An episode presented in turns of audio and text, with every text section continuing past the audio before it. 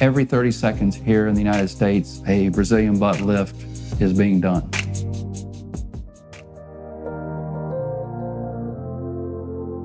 Das war Dr. Kraft, ein Schönheitschirurg, der uns erklärt, dass alle 30 Sekunden in den USA ein Brazilian Butt Lift durchgeführt wird. Mehr dazu im Wochenrückblick. Liebe Hörerinnen und Hörer, Thomas Nasswetter begrüßt Sie zur 19. Ausgabe von Das Sehr geehrte Damen und Herren. Die Situation ist sehr, sehr ernst. Die Zahlen steigen immer stark. Brazilian Buttlift, auf Deutsch so viel wie brasilianisches Hinternlifting, wird in den USA immer mehr zu einem Trend für todesmutige Frauen. Das schrieb letzte Woche die New York Times in einem Dossier zum Thema. Mit einer Todesrate von 1 zu 3000 ist das die gefährlichste Art, eine Schönheitsoperation durchzuführen.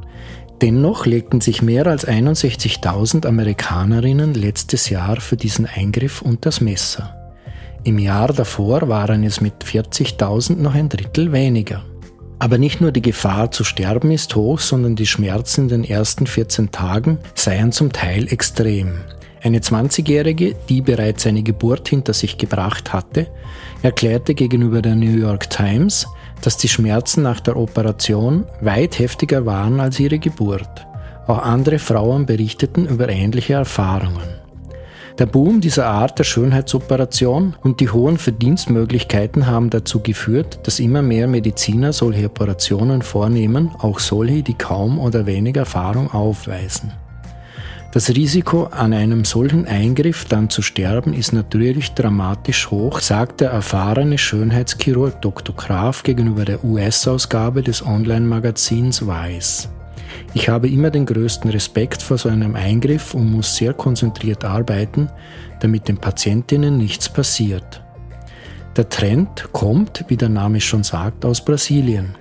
Ein durch Influencerinnen wie Kim und Chloe Kardashian oder Cardi B gefördertes ästhetisches Ideal. Sie scheinen den Boom zu beflügeln.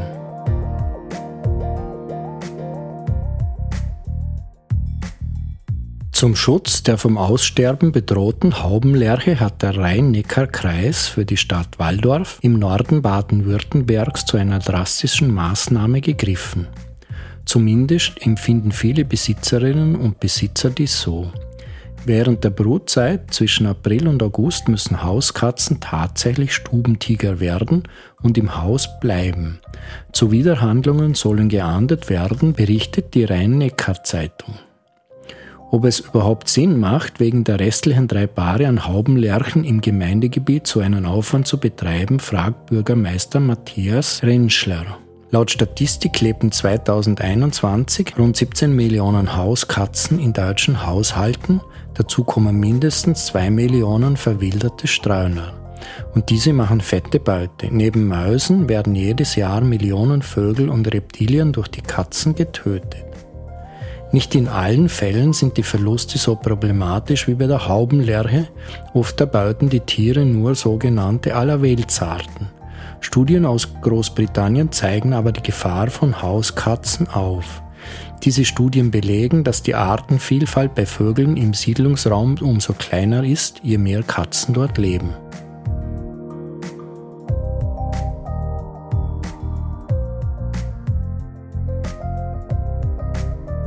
Kim Jong-un, der Diktator von Nordkorea, hat zwei Jahre nach Pandemiebeginn offenbar ein veritables Corona-Problem. Laut einem Bericht der Tageszeitung Welt soll sogar seine Macht auf dem Spiel stehen. Offiziell wird nur von Fieber und Pandemie, von Omikron und Delta gesprochen.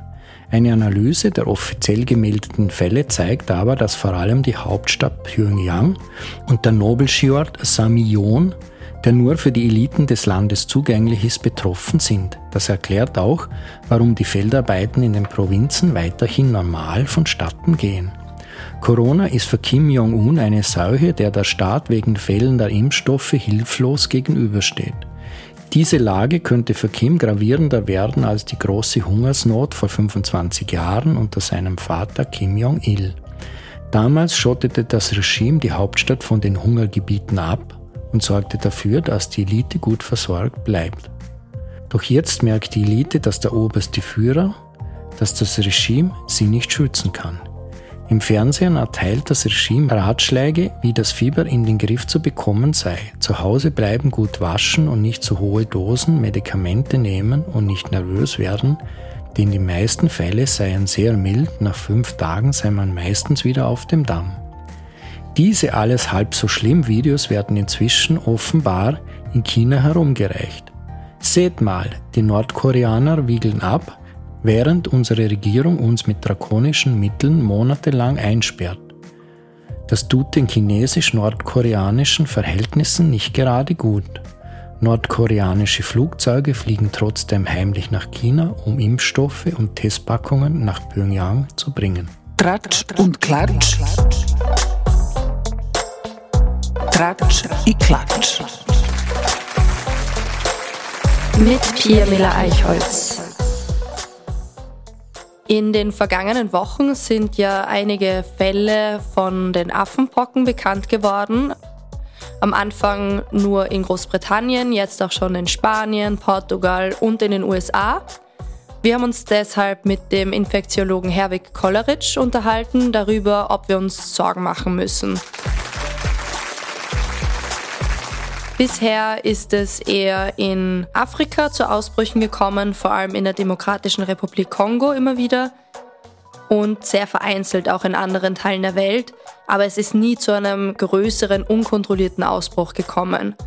Und Dr. Herwig Kolleritsch hat uns erzählt, dass eine Infektion mit den Affenpocken zwar unangenehm sein kann, in der Regel verläuft das aber sehr mild und es ist auch mittlerweile sehr gut behandelbar. Außerdem sind die Affenpocken nicht sehr infektiös. Eine Übertragung passiert durch symptomatische Erkrankte, die sehr engen Kontakt mit anderen Menschen haben. Und das Virus wird dann zum Beispiel durch Körperflüssigkeiten ausgetauscht. Bei den aktuellen Fällen ist es anscheinend so, dass es durch Sex zwischen Männern übertragen wurde. Dementsprechend gibt es da jetzt einen Fokus darauf, dass sich vor allem Männer, die Sex mit Männern haben, beim Arzt erkundigen sollen, sobald irgendwelche Hautausschläge auftreten, die pockenähnlich aussehen. Die Affenpocken beginnen mit Fieber, Schüttelfrost, Kopf-, Rücken- und Muskelschmerzen und man fühlt sich sehr erschöpft. Die Lymphknoten schwellen stark an und ein bis drei Tage nachdem das Fieber ausgebrochen ist, bildet sich dann dieser Pockenausschlag auf der Haut. Die sehen jetzt auch recht ähnlich aus wie die Windpocken, weswegen jetzt Ärzte dazu aufgerufen werden, sich mit dem Krankheitsbild bekannt zu machen, um das eben gut unterscheiden zu können, falls jemand mit Symptomen zu ihnen kommt.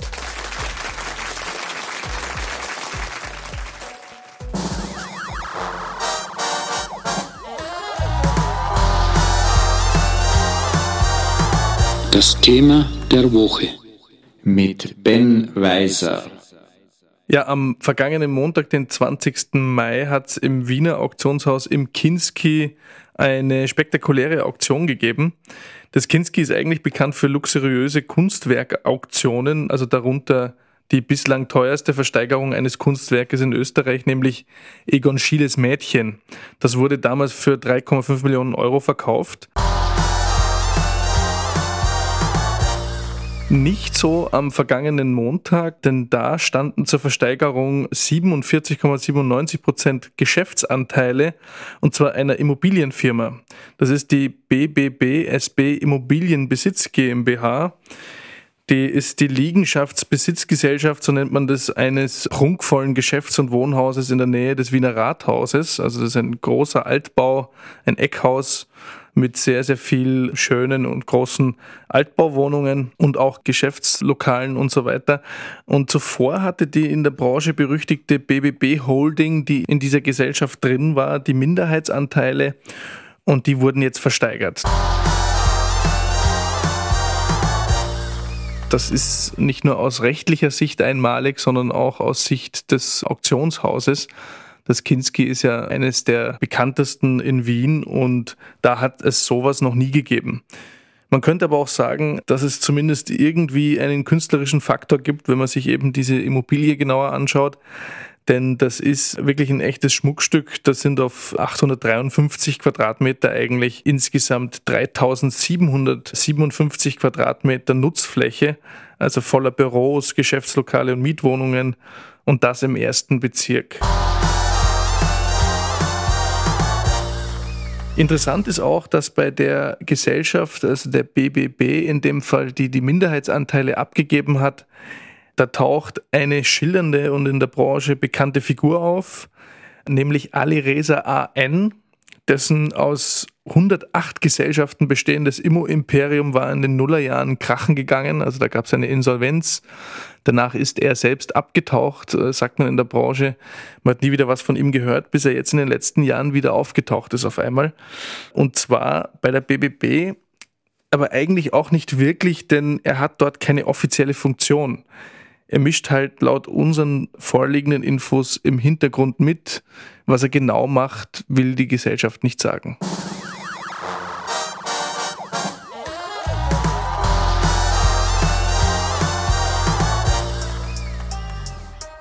Das Herzl der Woche. Mit Weltcast. Laura Sachslehner. Laura Sachslehner. Herzl der Woche ist dieses Mal die ÖVP-Generalsekretärin Laura Sachs-Lehner mit einem skurrilen Auftritt in der ZIP-Nacht am Dienstag. Sachs-Lehner ist nämlich mit einem Tweet gehörig in die Kritik geraten. Sie hatte behauptet, dass die Staatsbürgerschaft entwertet werde durch einen Vorschlag der Arbeiterkammer. Die AK will, dass der Zugang zur Staatsbürgerschaft vereinfacht werde. Als Sachs-Lehner in der ZIP-Nacht Stellung zu ihrem Tweet beziehen sollte, entwickelte sich jedoch ein kurioses Schauspiel. Denn Moderator Stefan Lenglinger wollte hartnäckig von Sachs-Lehner wissen, wer entwertet die Staatsbürgerschaft überhaupt und wodurch. Von Sachs-Lehner kam dazu aber viermal keine Antwort auf die Frage. Stattdessen setzte es Phrasen, dass die Staatsbürgerschaft ein hohes Gut ist und dass der Volkspartei eh ganz wichtig ist. Lenglinger versuchte es dann mit einer anderen Frage, womit haben Sie oder ich denn die Staatsbürgerschaft verdient? Und auch hier gab es nur ausweichende Antworten der Generalsekretärin, die eigentlich nichts mit der Frage zu tun hatten. Der Auftritt reiht sich aber wohl nahtlos in die bisherigen Auftritte Sachs Lehners ein. Das Herzl der Woche.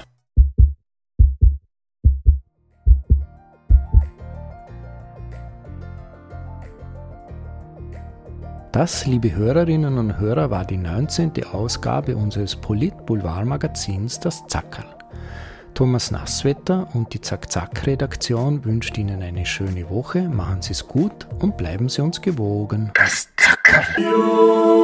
Mir ist wichtig, sehr geehrte Damen und Herren. Die Situation ist sehr ernst, die Zahlen steigen immer höher.